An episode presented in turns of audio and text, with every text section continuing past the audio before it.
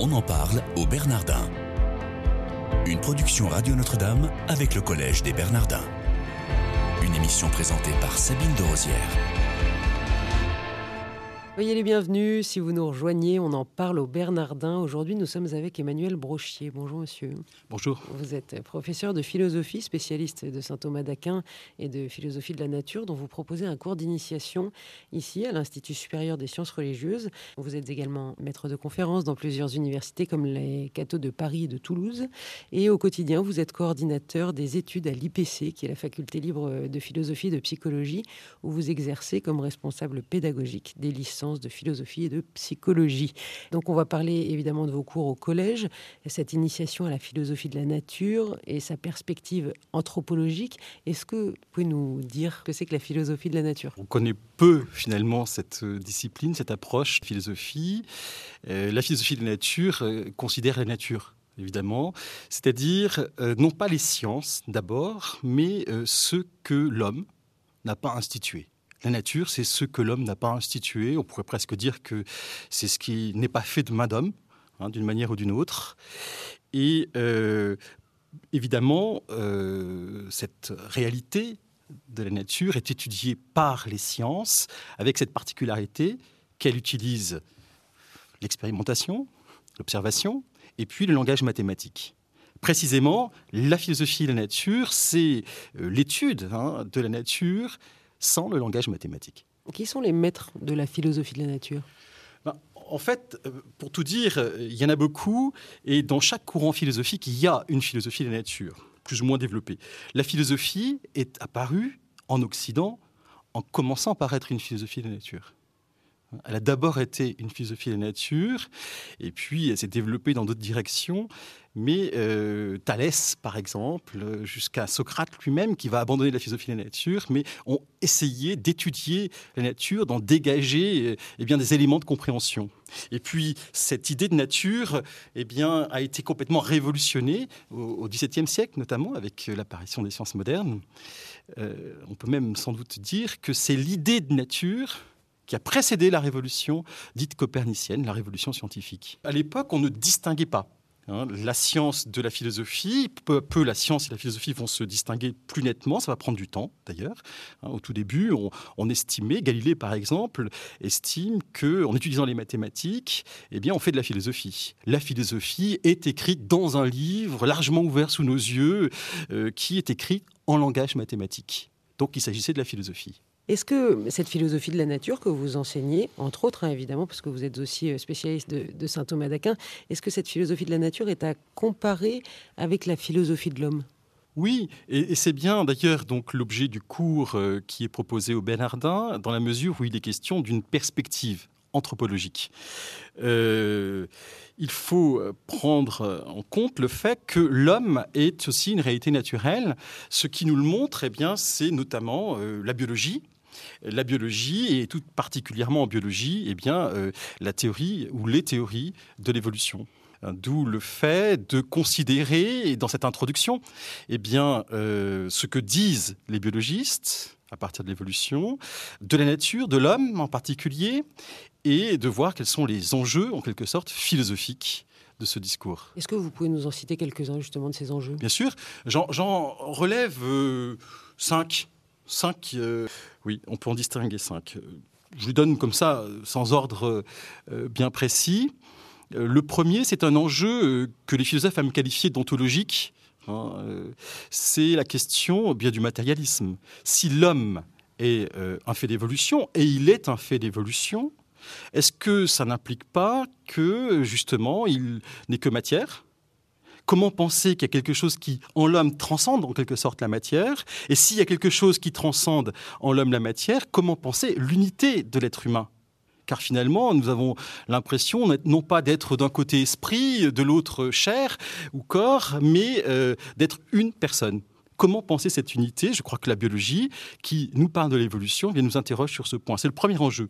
Le, second, euh, c'est un enjeu qu'on pourrait qualifier de théologique, non pas au sens de la foi chrétienne nécessairement, mais au sens où la philosophie parle de Dieu. Toute philosophie a un discours sur Dieu, même la philosophie la plus athée.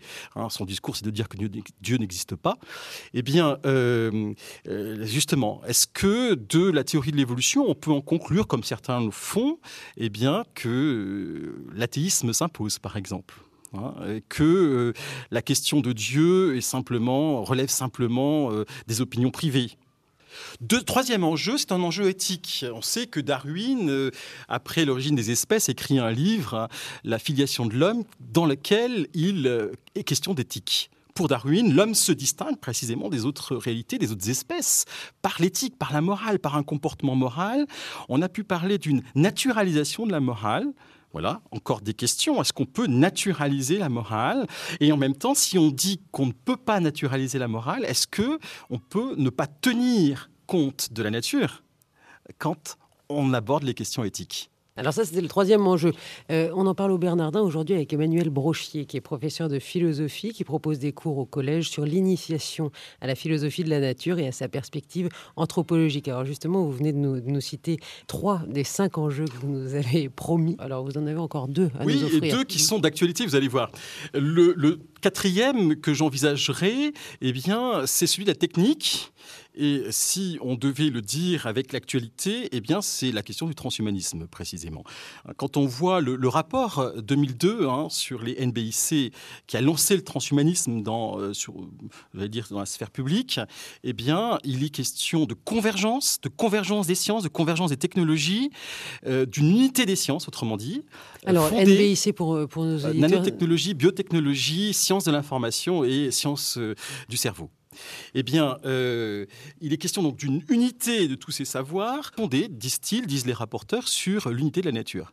On peut, on peut euh, considérer que le transhumanisme est une philosophie de la nature qui est interrogée. Or, il faut savoir que cette philosophie de la nature, eh bien, précisément, elle va envisager l'homme dans la perspective de l'évolution. Et qui veut la mort de la mort. Oh, tout, alors, ce n'est pas le cas nécessairement de tous les transhumanismes, mais euh, en effet, certains euh, souhaitent euh, pas la mort de la mort, c'est une formule si vous voulez. Hein. quand on parle de la mort de la mort, quand on parle d'immortalité, quand les transhumanistes en parlent, eh bien, on veut dire que on cherche à tendre grâce à la technologie à ne plus mourir de mort volontaire. Ça ne veut pas dire que l'homme deviendrait immortel. C'est la réalité, enfin l'humain augmenté. L'humain augmenté. Voilà, on pourra uploader son cerveau et euh, ça c'est l'intelligence artificielle. Effectivement, des choses qui ont été évoquées par les transhumanistes. Euh, en tout cas, euh, sans aller jusque là, il y a un effort pour qu'on peut interroger, hein, c'est un enjeu